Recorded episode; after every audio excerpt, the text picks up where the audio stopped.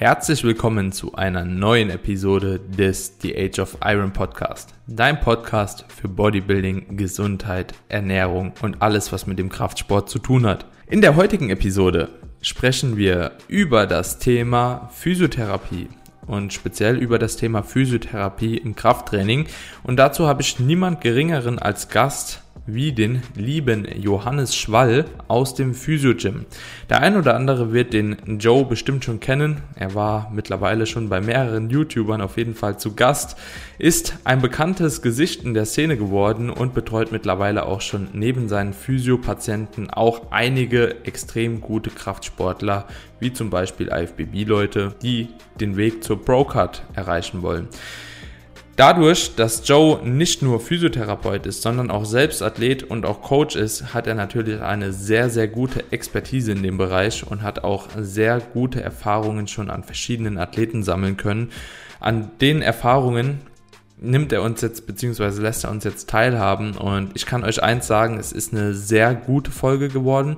Aber die Folge wird wahrscheinlich für den einen oder anderen ein bisschen schwerer zu verstehen sein. Deswegen, egal was ihr gerade macht, Konzentriert euch auf die Folge, denn das Wissen, was der Joe und ich hier preisgeben, ist definitiv für den einen oder anderen sehr, sehr wichtig und kann euch auch aus gewissen Situationen bzw. in gewissen Situationen extrem viel bringen.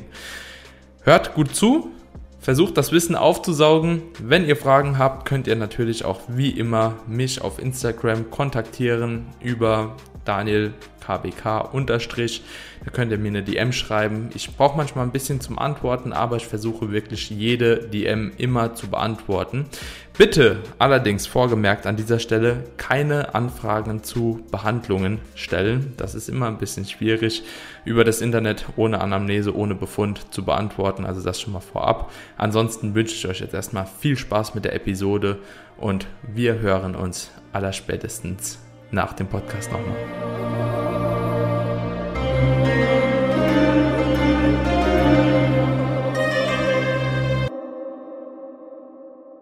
Moin, moin, Johannes, mein Lieber. Ich habe dich im Intro schon mal ein bisschen angekündigt.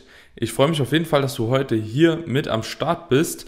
Und wir wollen heute zusammen über natürlich ein Physiothema sprechen. Ich denke, da hast du eine sehr, sehr große Expertise und kannst den Leuten auf jeden Fall einiges mitgeben.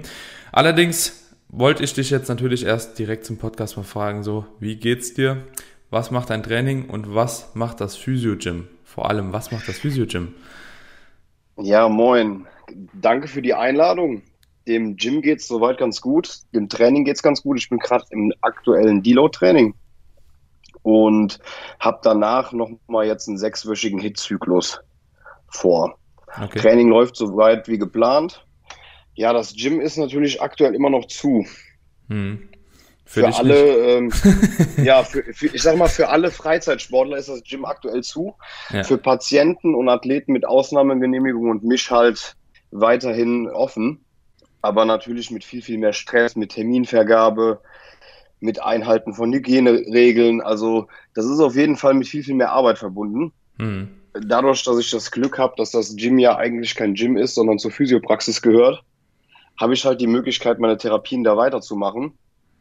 Aber alle Freizeitsportler und Selbstzahler, die können jetzt natürlich aktuell nicht gehen. Hm, ja. ja, das ist schon ein bisschen mies. Ich habe gehört, dass man jetzt mittlerweile tatsächlich auch in öffentlichen Studios teilweise mit Physiorezept trainieren darf. Ist das überall so oder ist das nur bei uns in Rheinland-Pfalz irgendwie? Also, also mit Physiorezepten darf man ja sowieso nicht trainieren. Man muss okay. ja, wenn man ein Physiorezept hat, eine Physiotherapie bekommen. Und die ist ja laut Heilmittelkatalog, das kennst du ja, in der Physiotherapiepraxis zu machen. Ich kann aber dann, wenn ein Patient mit Rezept bei mir ist, dem natürlich, wenn ich über einen Trainingsbereich verfüge, sagen, okay, mach noch nach der Therapie diese und jene Übung. Mhm. Weil wir alle wissen, dass ein Sportler, der jetzt komplett aus seinem Trainingskontext rausgezogen wird, auch dann nicht mehr ordentlich regenerieren kann. Ja. Also kann ich das natürlich dann im Anhang zur Physiotherapie gut machen. Aber natürlich dann nur alleine auf der Fläche, ohne Kontakt zu anderen. Aber dann geht das schon. Ich habe das ja. bei mir auch mitbekommen, dass teilweise Fitnessstudios da anfangen, mit Reha-Sportverordnungen so ein bisschen zu zinken. Mhm. Aber das ist natürlich alles nur so eine halblegale Sache.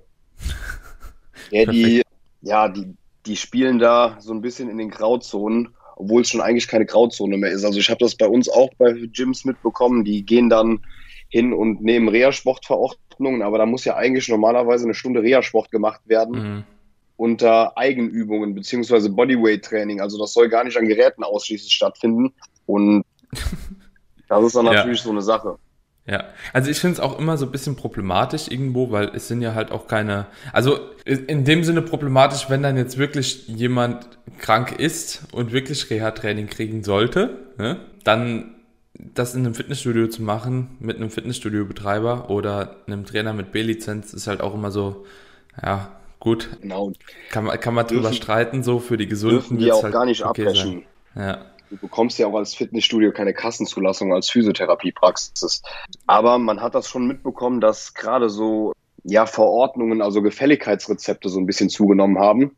Mhm. In Nordrhein-Westfalen äh, fing da auch das Ordnungsamt schon an, so ein bisschen Probleme zu machen. Aber letztendlich sind wir ja als Physiotherapiepraxis nur Dienstleister. Und wenn ich als Physiotherapiepraxis über eine Praxis, äh, über eine Kassenzulassung verfüge, und jemand mit einem gültigen Kassenrezept zu mir kommt, dann möge er dieses auch einlösen können.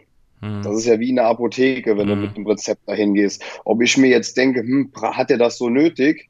Ähm, ja, das ist, das ist, das ist dann halt problematisch, gell?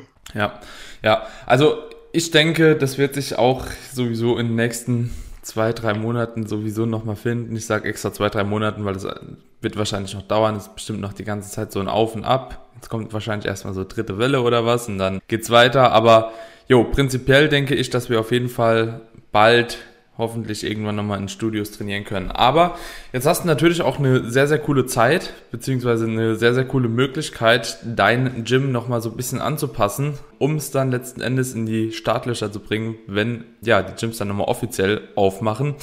Hast du dir das zu Nutzen gemacht in letzter Zeit? Ja, auf jeden Fall. Also ich habe jetzt den ganzen Lockdown über immer mal wieder so Erneuerungen gemacht im Gym, obwohl ich das auch immer unter laufendem Praxisbetrieb gemacht habe sonst. Aber ich dachte mir jetzt einfach die Zeit ohne Gym soll äh, schon genutzt werden und damit auch die ganzen Mitglieder, wenn die ein halbes Jahr nicht trainieren waren, auch merken, dass wir da nicht irgendwie gepennt haben, hm. sondern halt auch was gemacht haben. Und ich denke hm. gerade gerade, du kennst das, jeder Trainingsbegeisterte, der freut sich einfach, wenn man das ein oder andere schöne Gerät noch aus dem Ärmel zaubert hm. und irgendwie immer, ich sag mal, äh, daran, daran ist, das Gym zu verbessern. Hm. Wenn du ja auch als, ich sag mal, als Geschäftsführer jeden Tag im eigenen Gym trainierst, dann fallen dir ja auch jede, fällt dir auch irgendwann jede Kleinigkeit auf. Ja. Ja. Das heißt, du trainierst und trainierst und trainierst und merkst, okay, hm, das passt nicht so, das kommt anders.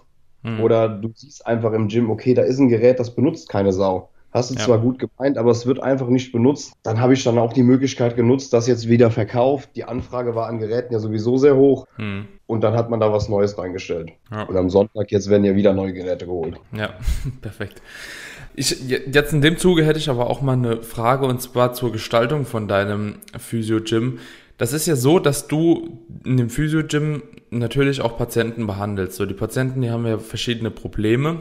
Hast du jetzt bei der Geräteauswahl schon im Vorhinein so ein bisschen drauf geachtet, was du für Geräte holst? Aus gewissen Gründen, beispielsweise jemand hat Probleme mit der Schulter, mit dem Ellbogen, dass du da gesagt hast, okay, ich habe hier und die, die und die Option, falls die und die Bewegung halt eben nicht geht. Also hast du das Gefühl, dass du dein Gym ein bisschen anders ausgestattet hast, wie so ein herkömmliches Fitnessstudio, beispielsweise einfach Kette, Clever Fit, McFit, was weiß ich? Ja, definitiv. Da ist auch schon der größte Unterschied, dass ich ja alle Geräte einzeln gekauft habe. Und hm. ich ja jetzt auch schon ein paar Fitnessstudios vorher trainiert habe und wirklich auch von Anfang an immer drauf geguckt habe, nicht einfach irgendwie nur Geräte von Marke X zu kaufen, sondern mich da so zu bedienen, wie ich es brauche. Ich habe mhm. natürlich auch vieles nach meinen Vorstellungen gekauft, um mir ein gutes Training zu ermöglichen. Aber ich habe natürlich teilweise bei den Maschinen schon ausgesucht. Ich habe zum Beispiel einen Beinstrecker, der hat eine super geile Kraftkurve. Mhm. Aber das Gewicht ist nicht hoch genug für alle Athleten. Der ist aber super geil für den Einstieg mit Patienten ins Krafttraining wieder. Ja. Das heißt, den, auf den würde ich ungern verzichten, aber ich brauchte auf jeden Fall noch einen zweiten. Da habe ich einen ultraschweren alten Gym 80 Beinstrecker noch dazu geholt, mhm. der dann halt wieder super schwer ist für die Leute, die halt dann wirklich auch schwer trainieren. Mhm. Weil das macht keinen Sinn, wenn ich, selbst ich, schon an so einem Beinstrecker auf Maximum trainiere und ich bin ja. bei weitem nicht der Stärkste bei mir, dann muss es da mehr geben. Mhm. Und das habe ich dann bei vielen Geräten gemacht. Ich habe Geräte, beispielsweise Brustpressen, die haben einen sehr direkten Widerstand. Ich habe einen, ich habe Brustpressen, da verläuft die Kraftkurve dann etwas abfallend. Also so hat man sich da schon verschiedene Sachen rausgepickt, um mhm. verschiedene Trainingsaspekte gut äh, zu äh, umfassen. Ich habe jetzt keine, sage ich jetzt mal, keine Brustmaschine, die nach dem gleichen Schema arbeitet. Die haben alle unterschiedliche Vor- und Nachteile, mhm. um da Aspekte bestmöglich abzudecken. Mhm. Also ich war ja auch schon bei dir trainieren, was ich interessant fand, war auf jeden Fall so Brustbereich. Da ist, denke ich, oder Brust-Schulterbereich, ich glaube, da ist aber sowieso auch von den meisten Leuten, die zu dir kommen im Krafttraining-Kontext, oder? Auch die größte Problematik, oder? Also gerade so Schulter und Knie, nehme ich mal an. Ja, ja also ja. es ist natürlich jetzt alles nur nur so dahergesagt, ohne richtige Statistik kann man das ja, ja nie ja, so gut sagen. Klar. Aber ich, mir kommt es auch so vor, als wären viele Probleme bei Drückübungen. Mhm. Ich sag mal, bei Zugübungen sind die Probleme dann öfter irgendwie im Ellbogen. Oder Bizepssehne, so, ne? Ja, genau. Also am Ansatz lange Bizepssehne, aber die, die, die macht ja auch häufig vielen bei Drückbewegungen dann Probleme. Mhm. Ja, ja, ich meine auch eher so am Ansatz irgendwo. Also ja, so genau. In der Ellbogenkehle, so, da haben genau. viele Leute auch irgendwo, ob das jetzt Bizep ist oder keine Ahnung, Brachialis, Brachioradialis, weiß ich nicht, aber irgendwie da in der Region. Ja, ja. man kann schon sagen, dass ich viele Schulterpatienten habe. Mhm, ja, also, ja, ich bin ja auch Schulterpatient, so, ich fühle es irgendwie so und wenn ich dann so diese Nachrichtenflut in Instagram immer verfolge. Ne? Wenn ich irgendwie nochmal was sage, so ja, Schulter macht das und das so, ja, bei mir macht es jetzt auch so und so, kannst du da nochmal irgendwelche Tipps. Also Schulter ist schon auffällig. So unterer mhm. Rücken ist auch irgendwie immer mal wieder so ein kleines Problemchen. So Schmerzen im LWS-Bereich. Und Knie finde ich auch recht häufig. Also tatsächlich so. Das sind einfach, einfach so meine Beobachtungen. Natürlich äh, gibt es da auch noch andere Problemchen, die die Leute haben. Aber bei dir ist mir halt eben aufgefallen im Studio, dass du halt super viele Brustmaschinen hast. Du hast super viele Fly-Varianten.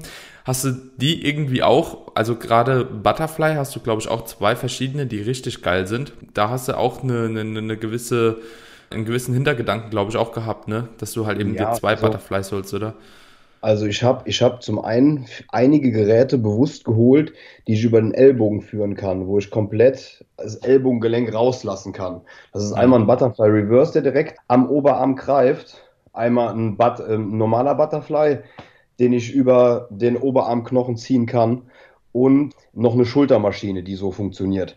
Hm. Es ist ja meistens so, dass wir im Bodybuilding eher Überlastungsprobleme haben als wirkliche Verletzungen. Also hm irgendwelche Rupturen oder sowas, das kommt bei uns eigentlich viel, viel seltener vor im Sport.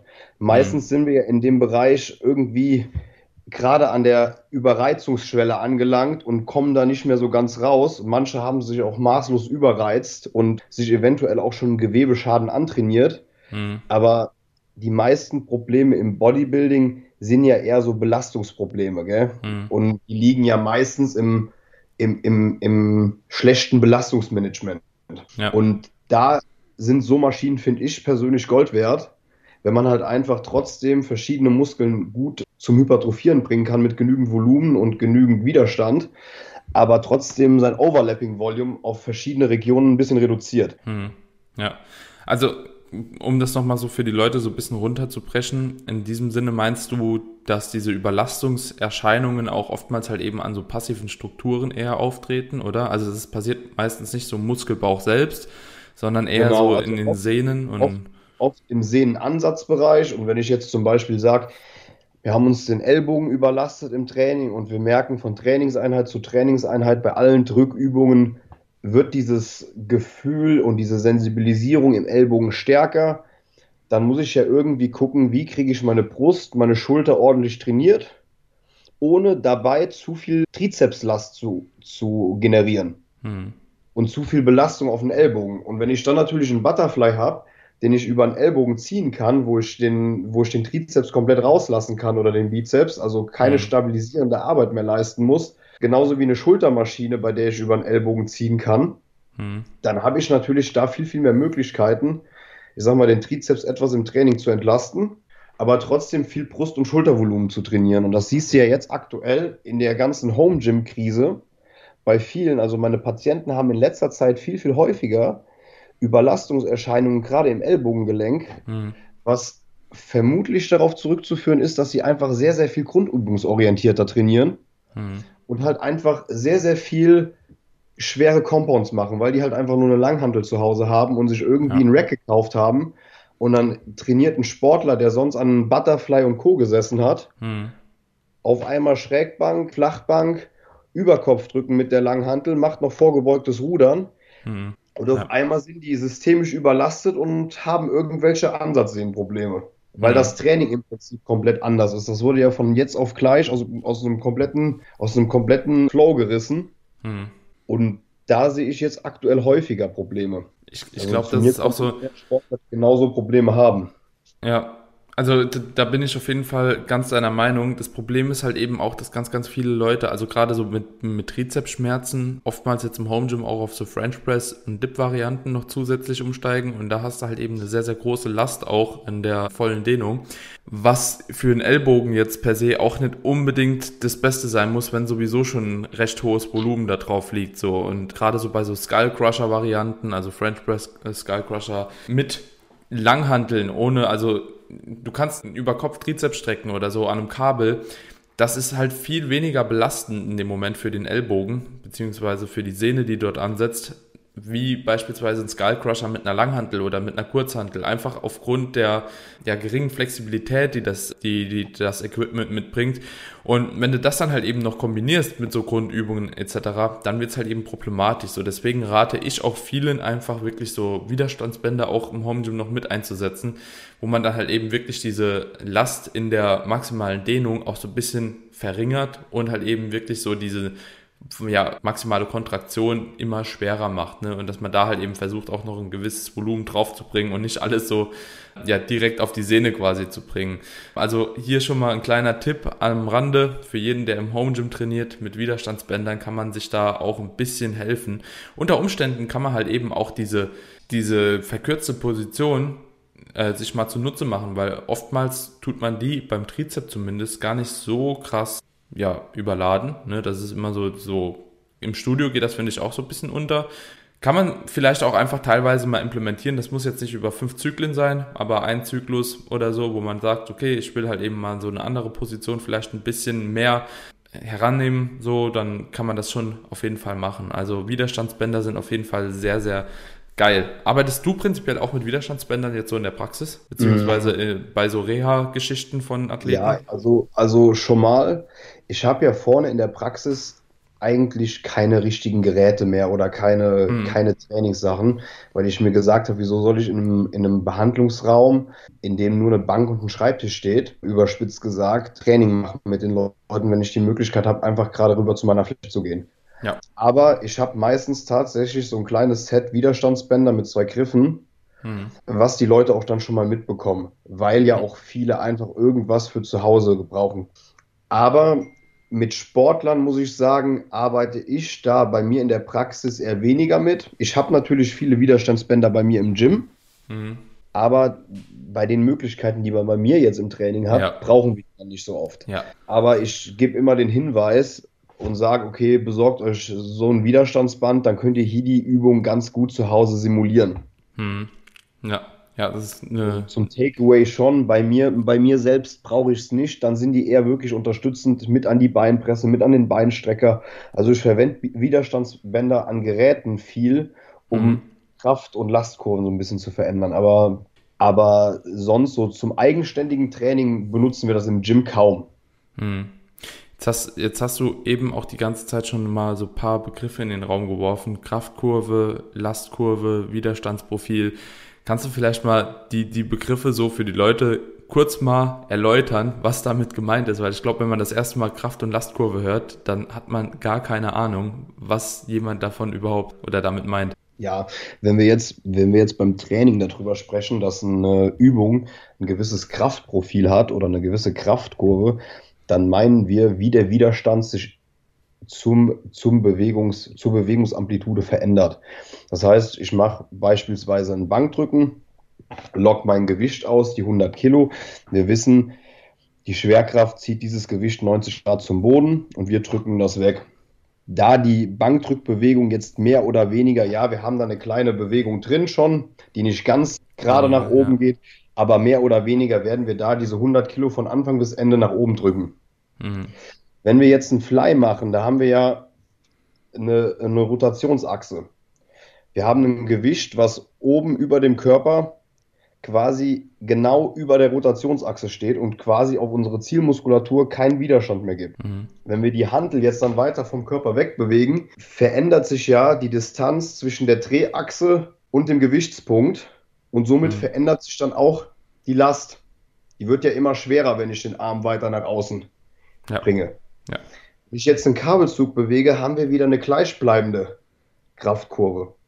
Das heißt, wenn wir damit so ein bisschen spielen können und uns ein bisschen damit auskennen, wie sich mit verschiedenen Übungen, bei vielleicht verschiedenen Bewegungen oder auch gleichen Bewegungen der, die Widerstands, der Widerstandsbogen verändert, können wir auch eventuell das genau in unser Training anpassen. Habe ich jetzt einen Athleten, der beim Bankdrücken im untersten Punkt Schmerzen hat, macht es natürlich Sinn, irgendeine Drückvariante zu wählen, die im untersten Punkt weniger Widerstand hat als im obersten Punkt. Da haben wir ja gerade eben schon mal so ein bisschen drüber geredet.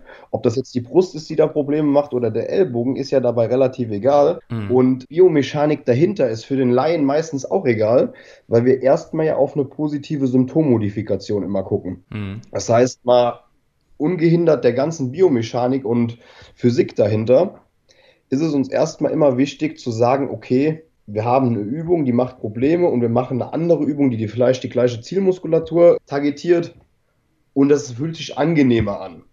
Mhm. Dann ist für uns das erstmal wichtiger als eine erdachte, ich sag mal, eine, eine, eine erdachte Kausalität zwischen einer Kraftkurve und einer Problematik, wenn die Symptommodifikation halt eben nicht positiv beeinflussbar ist. Ja. Das heißt, wir gucken schon in erster Linie immer auf die positive Symptommodifikation, aber man hat ja da schon viele Überlappungen. Das heißt, wenn du weißt, okay, du hast in maximaler Dehnposition in der, äh, im Brustansatz Probleme, dann würde wahrscheinlich ein, ein, Lang, äh, ein Kurzhantelfly keinen Sinn machen.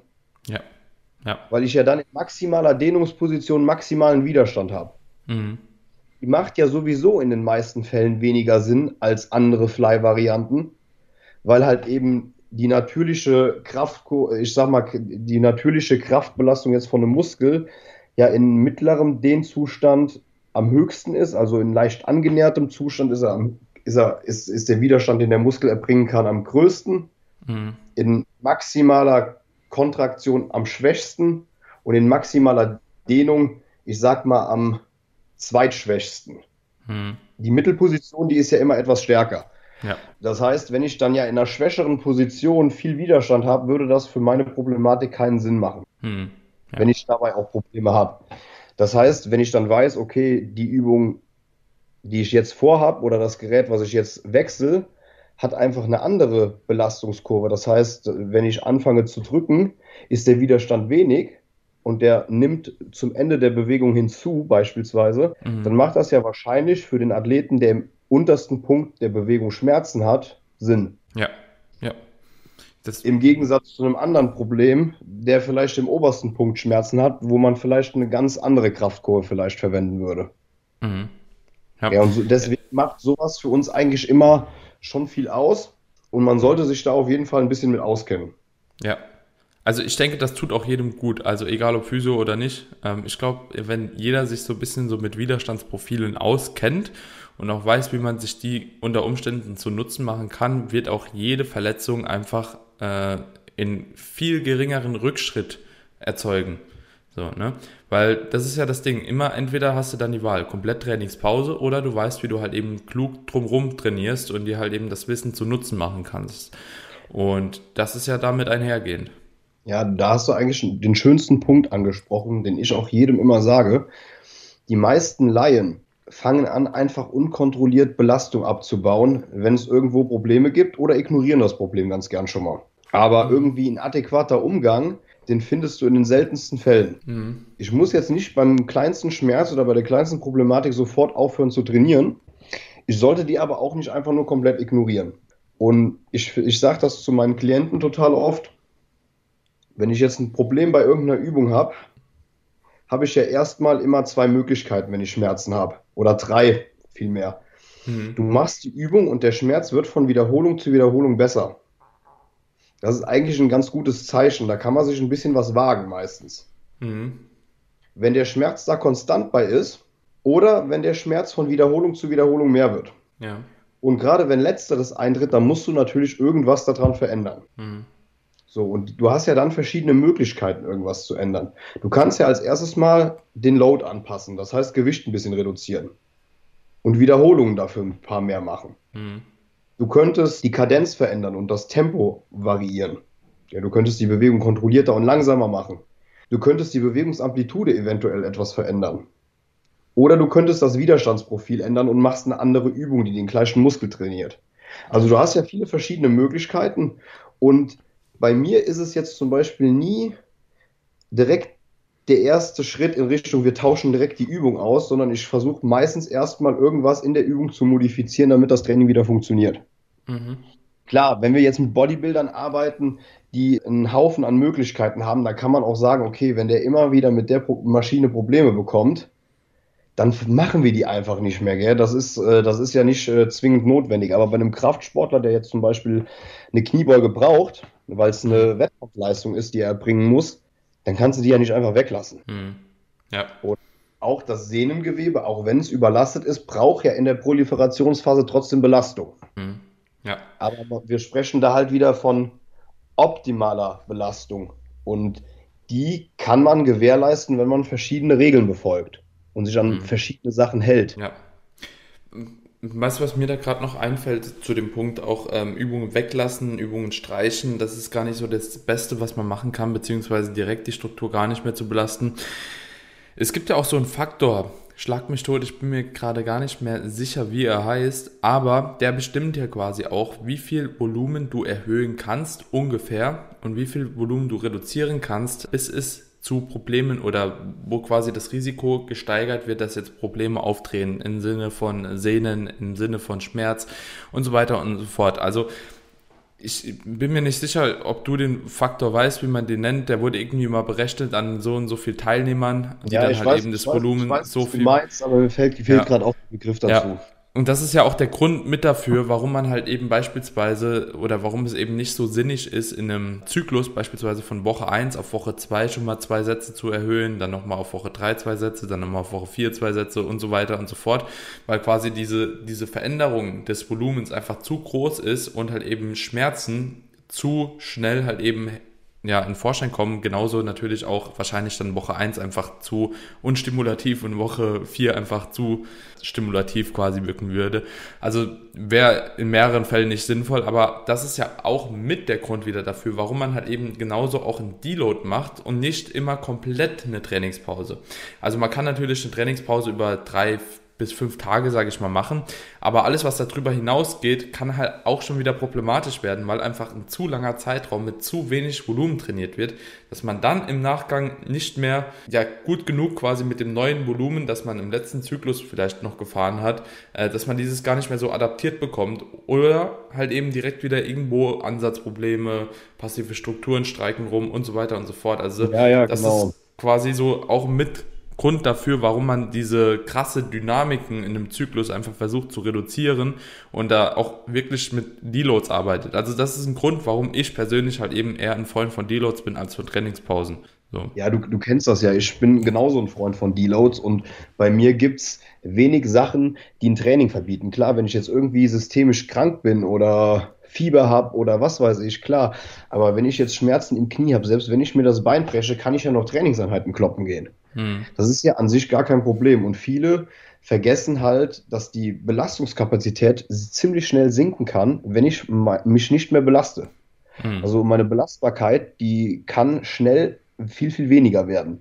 Und wenn ich beispielsweise Knieprobleme habe beim Beugen, dann ist es nicht so klug, dann einfach keine Quads mehr zu trainieren, also gar nicht mehr. Und beispielsweise ich bolz ein hohes Volumen, was vielleicht viel zu viel für mich ist, und mache das über mehrere Wochen, bekomme dann Schmerz und höre von einem auf den anderen Tag auf, mache das einfach drei Wochen nicht und fange dann mit dem gleichen Trainingsplan wieder an. Mhm. Und das sieht man ja irgendwie immer häufiger. Ja. Und Das ist was, was mir immer wieder begegnet, wo ich sage, warum kommst du denn nicht auf die Idee, erstmal aus vier Sätzen zwei zu machen und aus 100 Kilo vielleicht mal 80? Warum ist denn das nicht besser, als einfach alles wegzulassen? Also, dass, die, dass da so wenig Leute auch von sich aus drauf kommen. Und dann halt nicht einfach einen Belastungsstopp von vier Wochen einbauen, sondern die Belastung auf ein Level bringen, die der Körper toleriert mhm. und daraufhin wieder aufzubauen in den nächsten drei Wochen. Habe ich ja viel, viel größere Chancen, wieder fit zu sein, als einfach vier Wochen gar nichts zu machen, noch so ein bisschen in Anführungszeichen zu dekonditionieren. Mhm. Ja. um dann wieder voll ins Training einzusteigen. Und das sind ja meistens diese, diese ich sag mal, Patienten, die hat es ja bestimmt auch schon, die immer mal wieder dann diese Probleme bekommen. Mhm. Die sind ja. dann mal wieder weg und dann steigen die wieder ein und dann machen die wieder weiter wie vorher. Mhm. Und dann kommen die Probleme wieder, weil da einfach eine, eine ja, man sieht einfach die, die Belastbarkeit dieser Struktur, die ist nicht da, wo sie sein soll und geht immer wieder im Training unter. Und das wiederholt sich und wiederholt sich. Und das macht dann einfach die Gewebsqualität auf Dauer schlechter. Mhm. Ja.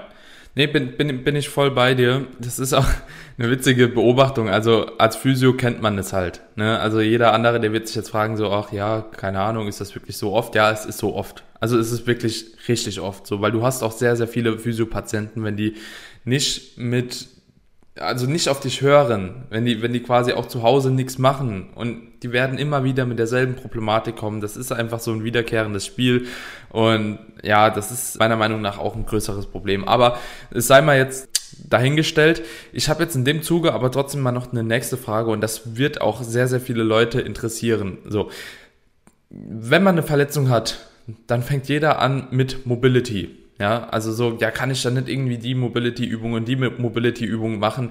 Kannst du, du da bitte mal was zu dem Thema, ja, kannst du mal bitte dazu mit dem Thema was sagen, ja. Das Ding ist ja, irgendwie jedes Training hat ja ein gewisses Ziel und Mobility-Training hat das Ziel, Beweglichkeit zu verbessern. Wenn mein Ziel aber Belastbarkeitsverbesserung ist, dann ist ja meine Trainingsintervention kein Mobility-Training.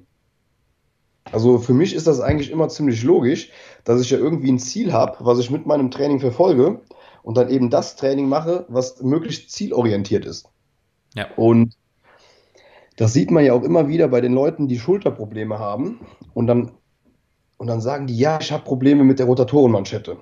Und mein Trainer, der hat mir gesagt, ich soll die Rotatorenmanschette aufwärmen, weil die zu schwach ist. Hm. Dann sage ich immer, okay, und wenn die zu schwach ist, warum trainierst du sie denn nicht? Warum wärmst du die, sie denn immer nur auf? Wenn ich eine scheiß Brust habe, dann sage ich ja auch nicht, ich wärme meine Brust deswegen mehr auf, dann wird die besser, dann muss ich die ja irgendwie intelligenter trainieren.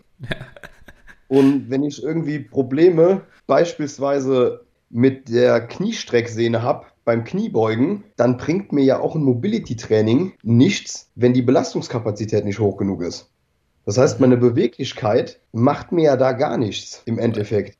Anderes Beispiel mal kurz. Wenn du beispielsweise eine, eine Kniebeuge machst und du merkst, okay, an der untersten Position der Kniebeuge, in der Full Range of Motion, entweder du kommst da nicht so gut rein oder du hast da Probleme, würdest du demjenigen dann empfehlen, so, ja, arbeite zusätzlich an deiner Mobility? Man muss halt immer gucken, wie ich irgendeinen Schmerz oder irgendein Problem klassifiziere. Gell? Und wenn ich aus meiner Untersuchung und meiner Anamnese, äh, sage ich jetzt mal, ableite, dass der ein Mobilisationsproblem hat, beziehungsweise ein Mobility-Problem, was vielleicht dann Schmerzen macht im untersten Punkt, dann könnte Mobility Training eventuell meine Intervention sein. Dann habe ich aber ja. auch als Problematik eine Bewegungseinschränkung und ja, nicht den Schmerz. Und ja, dann mache ich Beweglichkeitstraining. Und wenn ich eben eine reine Schmerzproblematik habe, dann muss ich ja erstmal gucken, was die provozierenden Faktoren dahinter sind. Ja. Das heißt, was triggert mir diesen Schmerz? Wenn es zu wenig Beweglichkeit ist, dann kann eventuell Mobility Training da hilfreich sein. Wenn es aber was komplett anderes ist und wir haben im Bodybuilding in den wenigsten Fällen Probleme aufgrund von zu wenig Beweglichkeit. Mhm. Also das habe ich eher bei Leuten, die im Posing-Training dann irgendwie zu mir kommen und sagen, mhm. boah, ich habe da Probleme, mir verkrampft immer irgendwie die ja. Schulter so komisch und ich kriege die nicht rausgetreten, dann kriege ich den Lack nicht mehr auf. Da mache ich eigentlich öfter Mobility-Training, weil die einfach zu unbeweglich sind hm. und auch einfach zu unkoordiniert, diese Pose dann einzunehmen, dass ich da schon mal ganz gern mit Mobility-Training arbeite. Aber das muss dann natürlich auch immer sehr, sehr bewegungsspezifisch sein. Das wird dann nicht ja. so ein standardisiertes Mobility-Training machen, wie du das immer gerne auf Instagram und Co. siehst, Ja. Hier, du bist inbeweglich und dann mach diese drei Übungen. Ja. Das ist ja meistens Quatsch. Ich muss ja irgendwie gucken, wie ich mein Mobility-Training aktiv gestalte, dass ich dann auch wirklich meine Range of Motion aktiv verbessern kann. Mhm. Und was ja viele wieder vergessen, wenn wir jetzt über Mobility sprechen, wir meinen nicht Dehnbarkeit mit Mobility. Mhm, ja. Die Dehnbarkeit ist was anderes. Und wenn ich mehr Dehnbarkeit will, kann ich eventuell Dehntraining machen. Ja. Wenn ich mehr Mobilität und Beweglichkeit will, dann muss ich aktiv an meiner Range of Motion arbeiten und nicht passiv. Ja. Das sind zwei äh, verschiedene Sachen. Ja. Das ist halt auch ein großes Problem, was ich mal gesehen habe, wenn man bei beispielsweise einer äh, Doppelbizepspose von hinten oder so den, den Latt einfach nicht richtig rausbekommt, weil man in eine zu geringe Außenrotation von der Schulter kommt etc. So, das ist dann genau der Punkt, den du angesprochen hast. So nur da reinzukommen ist eine Sache, aber da drin halt eben Kraft und Druck auszuüben ist nochmal eine andere Sache. Und nur weil du halt eben eine Außenrotation in der Schulter erzeugen kannst, heißt es noch lange nicht, dass der Latt dann dabei anspannt. Beziehungsweise du das halt eben auch über eine lange Zeit gehalten bekommst, ja, unter ähm, Kontraktion. das aktiv hinzubekommen, ohne da ja. reingehen zu werden, passiv, gell? Ja. Das ist, das ist was komplett anderes. Mhm. Das ist, das ist ein ziemlich, ein ziemlich guter Punkt. Und würdest du jetzt so Mobility-Zeugs eventuell ähm, als Art Symptombehandlung trotzdem manchmal mit einbauen? Oder jetzt äh, ja auch ein Dehntraining, also egal wie du das definieren möchtest, dass du einfach so sagst, okay, keine Ahnung, beispielsweise auch passive Modulari Modulitäten, Modualitäten, Modualitäten, oder? Modualitäten. Mhm. Modual, also im Prinzip, also voll, im Prinzip voll der Sprachgulasch, Mann. Ähm, ich tatsächlich dehne meine Patienten eigentlich überhaupt nicht und leite auch überhaupt keine Dehnübung ein, wenn ich da nicht merke, das ist ein, der will irgendwie Dehnbarkeit. Wenn ich jetzt irgendwie eine Tänzerin habe oder einen Tänzer, der sagt, ich muss wieder in meinen Spagat kommen und das ist eine reine Dehnaufgabe. Ja. Irgendwas Akrobatischeres beispielsweise. Dann kann man dem natürlich mit einer Dehnintervention helfen. Dann kann man dem sagen, okay, du musst dich so und so dehnen mhm. weil er ja auch dann in, seinem, in seiner Leistungsanforderung hat, dass er irgendwie dehnbar sein muss. Ja. Wenn ich aber jetzt das überhaupt nicht habe, dann mache ich das eigentlich null in meiner Therapie. Weil mhm. die Leute, die haben schon eh so wenig Zeit mit mir, dass ich viel, viel mehr über ja, Belastungsmanagement ja. machen kann, als was ich über irgendwelche Modulationsbehandlungen machen kann, mhm. indem ich einfach nur mit einer Dehnung beispielsweise den, den, den, die, Schmerz, die Dehnschmerzschwelle verändern. Mhm. Ja, das ist ja wirklich nur eine, eine Neuromodulation in dem Sinne, dass ich im Prinzip auf eine Längenveränderung des Muskels mit weniger, mit weniger Schmerz reagiere. Dann habe ich ein bisschen den Schmerz nach hinten verschoben, aber hm. bringen tut demjenigen das nicht. Also ich bin immer ein Fan davon, dass man wirklich den Leuten zeigt, wie sie ihre Probleme selbst in den Griff bekommen. Hm und auch wirklich, dass sie das machen, was uns wirklich auch die Leitlinien und der wissenschaftliche Konsens aktuell sagt. Hm. Und wenn wir da einfach wissen, wir müssen die Belastung verändern, dann verändere ich einfach nur die Belastung damit. Ich hatte letztens einen Athleten, der ist mit mir durch Anamnese, Untersuchung, Beratung und Co. durch Training und dann fragte, mich, fragte der mich danach, wollen wir denn die Physiotherapie machen? Hm. Das hat er gar nicht gerafft, dass das im Prinzip denn seine Physiotherapie war. Hm. Ja. Deswegen, das ist, das ist eigentlich von einem guten Coaching nicht mehr zu unterscheiden. Nee. also das, das, das ist äh, komplett verschwimmend. Gell? Deswegen, ich sage das auch jedem Patient von mir, wenn er irgendwie mit Ellbogenschmerzen kommt oder äh, mit Schulterschmerzen oder mit Knieschmerzen oder whatever und die gerade irgendwie einen gewissen Trainingszyklus mache, dann muss ich dieses Programming für eine gewisse Zeit einfach übernehmen. Mhm oder denen erklären, wie sie halt eben selbst diese Anpassungen vornehmen können. Ja. Ähm, weil ohne diese Anpassungen können wir da meistens äh, keine positive Veränderung erzeugen. Gell? So ein Schmerz mhm. ist ja niemals monokausal. Das ist immer ein multidimensionales Geschehen. Und wir ja. versuchen da an allen Ebenen bestmöglich zu arbeiten. Man kann natürlich die ganzen Kontextfaktoren als erstes mal upscreenen und gucken, wie lebt derjenige, wie schläft der, in was für einer Phase des Lebens ist derjenige jetzt, gell? wenn er mit irgendwelchen Problemen, wenn jemand mit irgendwelchen Problemen zu mir kommt, dann äh, suche ich ja auch nicht unbedingt immer nur die Fehler direkt im Training, mhm. sondern schaue mir auch an, was, äh, wie ist der Alltag von dem aktuell, wie ist die berufliche Situation, du kennst das ja, ja. was man da nicht alles abfragen kann und wo man nicht im Endeffekt merkt, okay, da ist eigentlich der Hase begraben gell, und nicht mhm. im Training. Das, da hat ein Training immer wunderbar funktioniert und er hatte nie Probleme und der macht eine, derjenige macht eine schwere Trennung durch und bekommt einmal auf einmal Belastungsprobleme. Mhm. Ja, ja dann ist das eventuell, weil der sich in einer anderen Phase des Lebens befindet, weil der mehr Stress hat, weil der äh, unglücklicher ist, weil sich irgendwas verändert hat. Aber ich muss ja dann auch immer schauen, dass ich dann im Training eben da Anpassungen stattfinde. Ich kann natürlich nicht sagen, nur weil ich letztes Jahr so trainieren konnte, kann ich dieses Jahr so trainieren. Ja. Das kann sein, dass ich äh, vielleicht letztes Jahr 20 Stunden weniger gearbeitet habe und eben ein höheres Trainingsvolumen fahren konnte dadurch. Ja. Ja. Ähm, es kann sein, dass ich mit dem Schichtdienst begonnen habe und auf einmal nicht mehr so belastbar bin wie vorher oder mhm. belastbarer. Da gibt es ja verschiedenste Möglichkeiten. Und deswegen gucke ich mir auch da immer das große Ganze an, äh, mache da eine ausführliche Anamnese, screen da möglichst alle Kontextfaktoren so gut es geht ab, damit ich den Leuten auch sagen kann, wo man arbeiten kann. Ja, ja, wo vielleicht auch meine Kompetenz vielleicht zu Ende ist, wo ich sage, okay, ähm, Psychologe, Psychotherapie. Ich vielleicht eher irgendeinen anderen ja. Professional. Ja, ja das, das ist halt eben auch so, so ein Ding, das ich als Coach sehr, sehr oft beobachte. Ich denke, du auch irgendwo. Also das sind ja jetzt nicht nur typische Physiopatienten, die du behandelst, sondern ja. du hast ja auch eigene Klienten immer am Start. Das ist so ein Ding, das ich auch selbst immer abfrage. Also hast du extrem hohe Stressoren? Also in meinem Check-in frage ich das ab. Hast du, unterliegst du gerade halt eben gewissen Lebenseinflüssen, weißt du, die vielleicht ein bisschen negativ belastet sind oder positiv belastet, so dann lass ich mir einfach auch was erzählen. So, ich glaube, das habe ich auch so aus der Physiotherapie einfach so ein bisschen übernommen, weil ich halt eben weiß, dass halt eben Schmerz oftmals damit irgendwo korreliert.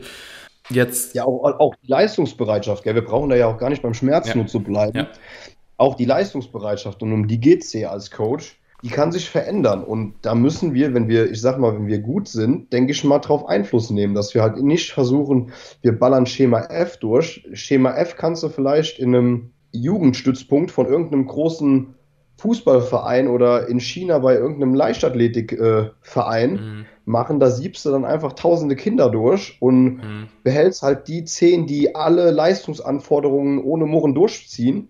Mhm. Aber wenn du ja jetzt Klienten betreust, die dich aufsuchen, die sagen, du musst mit meiner Individualität zurechtkommen, ja. da muss man dann drauf ja. Einfluss nehmen können. Ja, und ja. dann kann man nicht dann einfach Schema F durchziehen. Nee, also bin, bin ich ganz bei dir. Jetzt, wo du das ganze Thema angesprochen hast, auch mit Volumentoleranz unter gewissen Lebenseinflüssen und so weiter und so fort, würde ich dich aber auch in dem Zuge mal gerne nach deiner anekdotischen beurteilt, beziehungsweise nach der Erfahrung fragen, die du gesammelt hast. Hast du das Gefühl, nur weil man ein gewisses Volumen in einer bestimmten Zeit toleriert, also das vielleicht geringer ist wie davor, dass man dadurch schlechtere Anpassungen trifft? Oder sagst du, okay, das ist unterliegt jetzt halt eben verschiedenen Einflussfaktoren, wie beispielsweise Stress auf der Arbeit, Beziehungsstress, keine Ahnung, irgendwas halt, was die, die, die Toleranz einfach ein bisschen verringert. Mhm. Würdest du da trotzdem sagen, dass der mit einer verringerten Volumentoleranz trotzdem die gleichen Fortschritte machen kann wie jemand mit einer ähm, etwas höheren Volumentoleranz beispielsweise? Mm, ich würde es jetzt nicht nur allein auf die Volumentoleranz beziehen. Wenn jemand, ich sage jetzt mal in seinen Kontextfaktoren, optimal, optimal eingestellt ist, sage ich jetzt mal, er ist glücklich, er hat viel Zeit, er isst gut, er schläft gut, er hat keine Sorgen, dann wird dem seine Leistungsbereitschaft und auch dem seine Anpassung immer besser sein als bei gleichem mit negativen Kontextfaktoren. Aber würde der mit viel Alltagsstress und vielleicht mehr problematischen Kontextfaktoren dann mehr trainieren, würde der nicht bessere Anpassungen haben. Der hat die besten Anpassungen, wenn ich das Volumen wähle, was aktuell bestmöglich, also das maximal zu tolerierende und zu regenerierende Volumen. Mit dem macht man immer in der Zeit die besten Anpassungen. Hm. Das heißt, wenn ich jetzt aus einer schlechten Situation heraus einfach sage, okay, scheiß drauf, ich mache trotzdem mehr, dann wird meine Anpassung wahrscheinlich schlechter sein und nicht hm. besser. Und deswegen, ich finde, das ist schwer zu vergleichen. Einer, der optimal eingestellt ist, der wird meistens bessere Anpassungen haben können. Aber hm. das hat nichts damit zu tun, wie viel Volumen der toleriert. Es gibt es, es gibt ja Leute, die ver vertragen einfach nicht so viel Volumen und wenn die ihr optimales Volumen trainieren, dann bauen die genauso gut auf wie jemand, der mehr Volumen braucht, um sein optimales Volumen zu trainieren. Das ja. ist wahrscheinlich das, was du gemeint hast. Ja, ja, genau. Aber Aber wenn ich jetzt im Prinzip in meinen Kontextfaktoren wirklich, ich sag mal, so ein paar Warnsignale empfange, dann wird die Anpassung wahrscheinlich nicht so gut sein. Auch wenn ich mehr äh, Volumen dann weghau. Die ja. Frage ist ja auch, wie haue ich das Volumen weg? Wie kann ich das progressiv steigern? Ja. Und da reagiert ja auch jeder so ein bisschen anders drauf. Gell? Es gibt Leute, die, die haben einen Schlafrhythmus, da denkst du dir, ach du Scheiße, die haben einen Wor eine Workload außerhalb des Trainings, da denkst mhm. du dir, mhm. ach du Scheiße, und die potzen dir jede Einheit weg mhm. und das läuft. Mhm. Ja. Und da gibt es Leute, die haben eigentlich den ganzen Tag Zeit und haben eigentlich gar nicht so eine hohe Belastung fühlen sich aber viel gestresster als jemand, gell? Das muss man auch sagen. Es gibt ja, ich finde, es gibt ja auch immer sowas wie positiven und negativen Stress. Und ich ja. bin jetzt zum Beispiel auch einer, ich habe viel Stress, aber das ist viel positiver Stress. Und ich bin an Tagen, wo ich arbeite, auch meistens leistungsfähiger als an einem Tag, wo ich nur rumgehangen habe. Obwohl ich viel, viel mehr Stress und Belastung an dem Tag hatte. Same here. Also bei mir ist es auch gen genauso. Also ich muss zwar sagen, so dass mich halt eben kognitive Arbeit doch in meiner Leistungskapazität mindert. Also wenn ich viel Programmings habe an einem Tag und dann noch sehr, sehr viele Check-ins habe und vielleicht auch nicht alles so opti läuft und das auch wirklich kognitiv anstrengend ist, dann habe ich eine reduzierte Leistungskapazität. Also das merke ich schon. Aber dann passe halt das Training eben darauf an und habe dann auch das Gefühl, dass ich damit die besten Fortschritte mache, weil wenn man dann halt eben, keine Ahnung, drei Wochen weitergeht und merkt, okay, da ist irgendwie trotzdem was passiert, also ich kann mich jetzt halt eben trotzdem nochmal steigern, dann ist es für mich vollkommen in Ordnung. Das ist ja auch wieder so das Thema, wie gehst du halt eben mit so Sachen um, Autoregulation und so weiter und so fort. Und ich glaube, wenn man das so einigermaßen beherrscht, dann wird man langfristig halt auch sehr, sehr gute Erfolge erzielen. Und jetzt hatte ich mal noch eine Frage zum Volumen auch nochmal, um kurz mal noch da zu bleiben.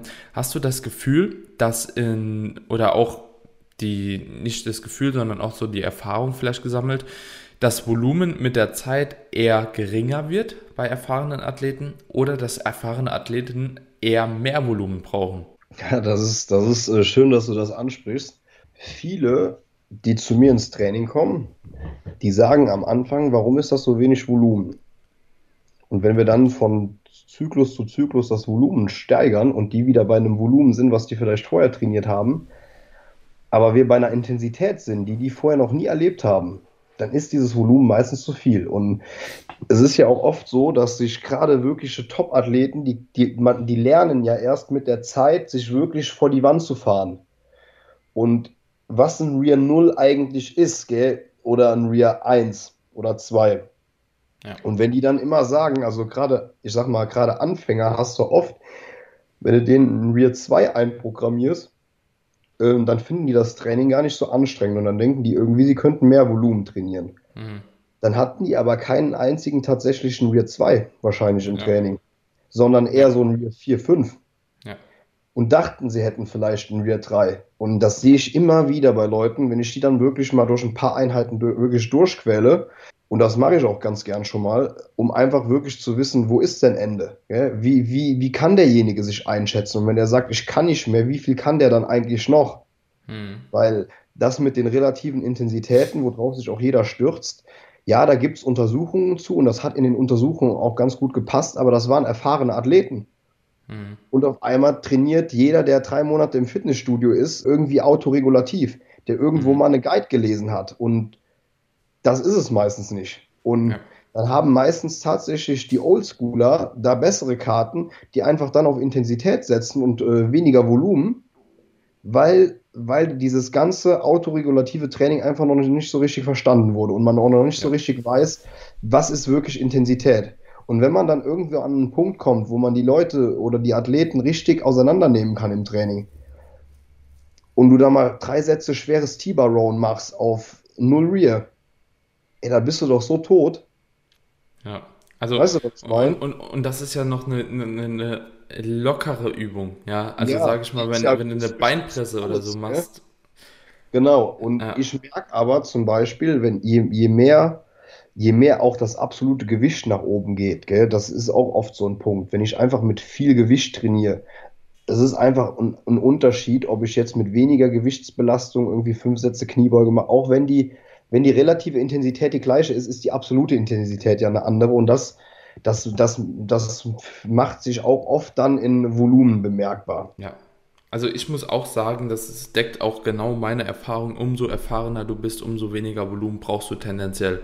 Also Weil mit jedem Satz und mit jeder Wiederholung viel, viel mehr Stimulation erzeugen kannst. Ja. Und auch wirklich in einem Satz, wenn du dann wirklich sagst, okay, wir machen vielleicht noch mit Teilwiederholung oder wir machen sogar ein ja. Cluster-Set. Also jetzt werden auch die ein oder anderen wieder kommen, das weiß ich jetzt direkt schon. Meine Instagram-DMs werden auf jeden Fall gesprengt werden. Ja, aber der Sepp, der macht doch 40 Sätze Rücken.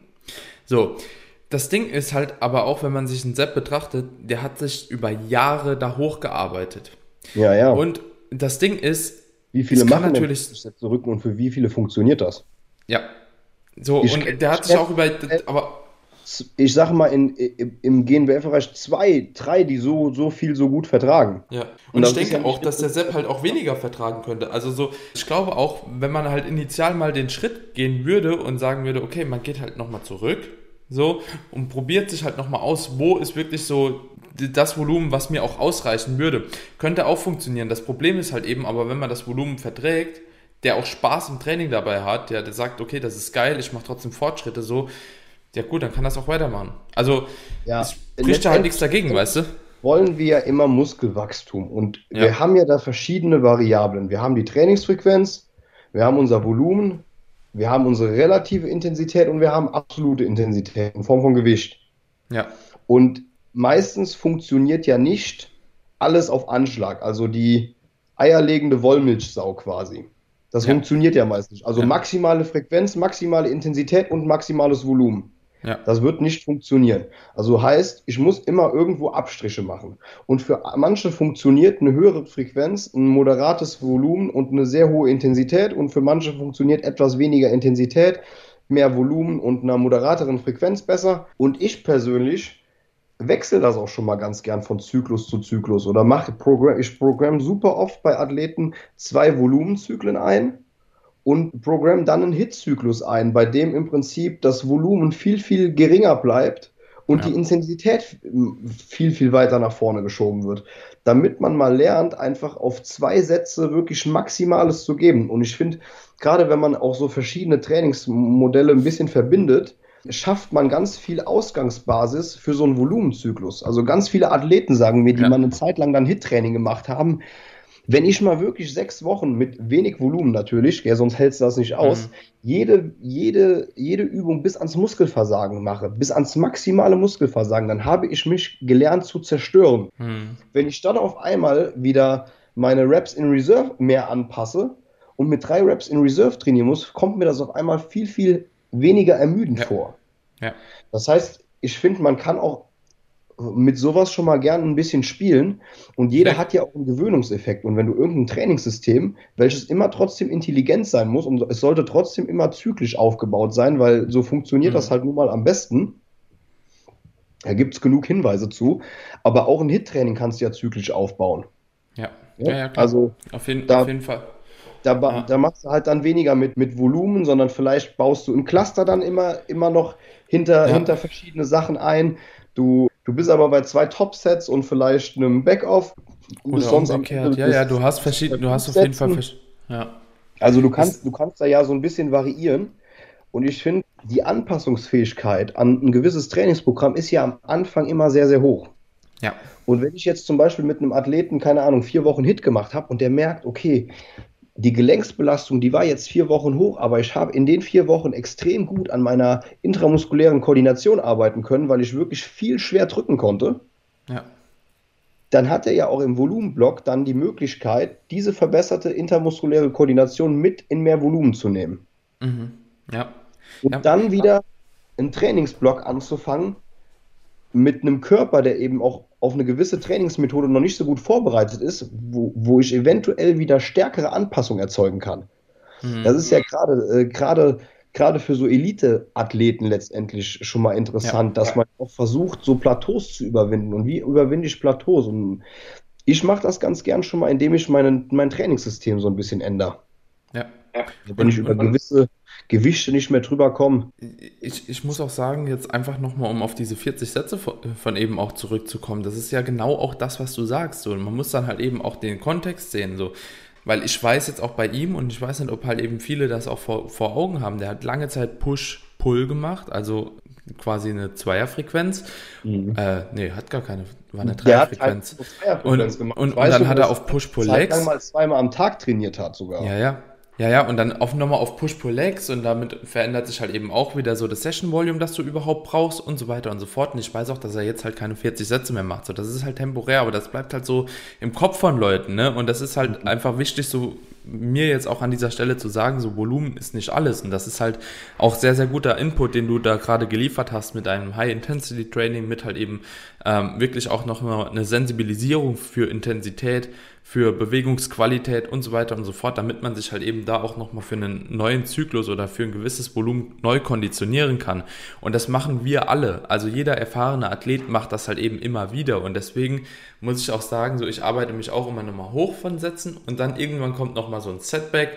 So auch vielleicht über eine Maintenance-Phase oder so mache ich teilweise auch einfach mal, wo ich dann sage, okay, vier Wochen hole ich mich jetzt einfach nochmal zurück weil ansonsten, ich kann das, irgendwann musst du ja auch mal einen Deckel drüber machen, weil du kannst das Volumen halt eben nicht immer nur noch steigern und steigern und steigern. Wo, also wie viele Sätze willst du machen? So, du bist jetzt mit ja, äh, ja, 25 bist du bei 20 Sätzen, bei 30 bist du bei 25 Sätzen, bei 35, keine Ahnung, wo willst du hin?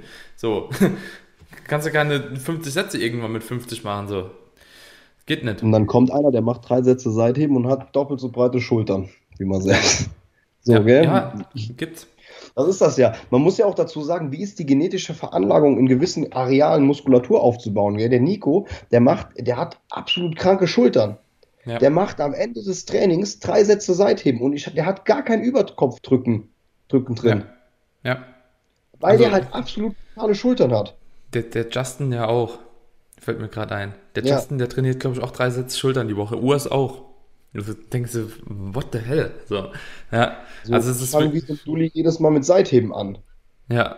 Und da wächst immer noch vergleichsweise wenig, gell? Also das ja. ist, man muss auch dazu sagen, wie ist denn meine Veranlagung und wie viel Volumen toleriere ich in welchem Areal und man darf das nicht so dogmatisch sehen, nur weil da einer irgendwie 20 Sätze für irgendeine Muskelgruppe macht, heißt das nicht, dass das die Regel ist, dass man so viel Sätze braucht. Und ja. es ist auch schwachsinnig zu sagen, größere Muskeln brauchen viel, viel mehr Sätze als kleine Muskeln. Es kommt ja auch immer darauf an, wie ist die, wie ist die Stimulation, die ich in einem Satz dann auch ja. reinpacken kann. Gell? Wie, ja. wie gut kriege ich das angesteuert beim Seitheben beispielsweise.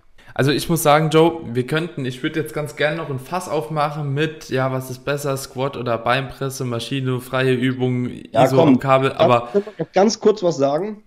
Ja, ganz, okay. Ganz kurz. Für uns im Bodybuilding ist ja immer wichtig, dass die Stimulus-to-Fatigue-Ratio, also die, die, ja, ich sag mal, der passt, Stimulus... Passt schon, Stimulus zu Ermüdung einfach. Genau. In die welche Verhältnisse steht. Ratio, die soll ja möglichst gut sein.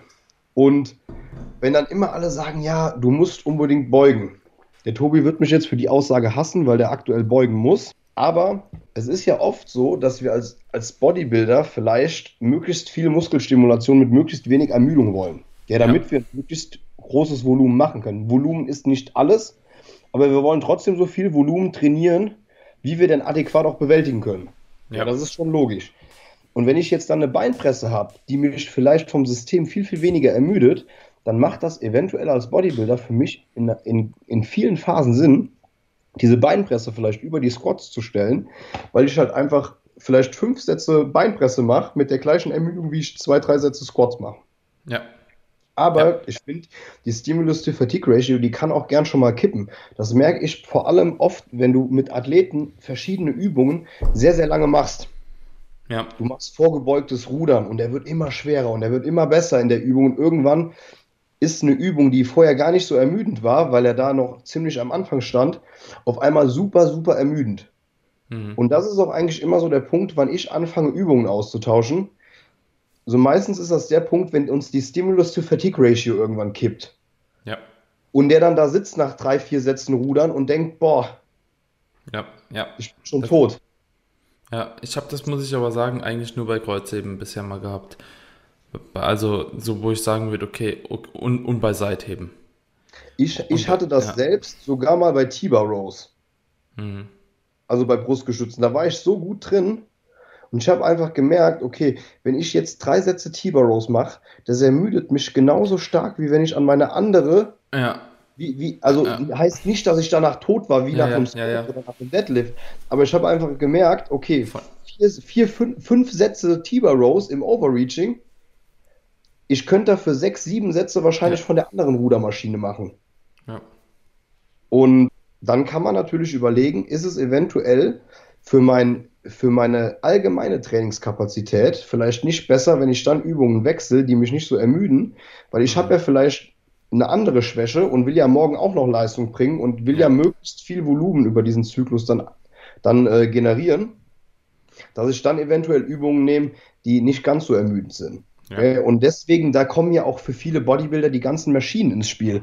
Ja, Maschinentraining ist meistens nicht so ermüdend wie freies Training. Mhm. Und deswegen finde ich auch jeden, der sagt, man braucht keine Maschinen, das mag vielleicht für Kraftsport im Allgemeinen so sein, aber nicht für Hochleistungssport Bodybuilding. Da bist du mit Maschinen einfach besser dran, weil du einfach ein ganz anderes Volumen und eine ganz andere Intensität trainieren kannst, wenn du nicht gezwungen bist, nur Flachbankdrücken zu machen, nur vorgebeugtes Rudern, nur Klimmzüge und Co. Ja, da kriegst ja. du einfach nochmal noch ein anderes Trainingspensum bewältigt. Mit ja. weniger Ermüdung. Ja. Wären wir auch wieder bei Volumentoleranz. Genau. So, ja um das Ganze abzurunden. Joe, geile Folge. Ich glaube, die wird gut ankommen. Hat mich auf jeden Fall gefreut, dass Hat du. Mich ähm, gefreut. Ja, mich auch. Wir hatten ja schöne Themen.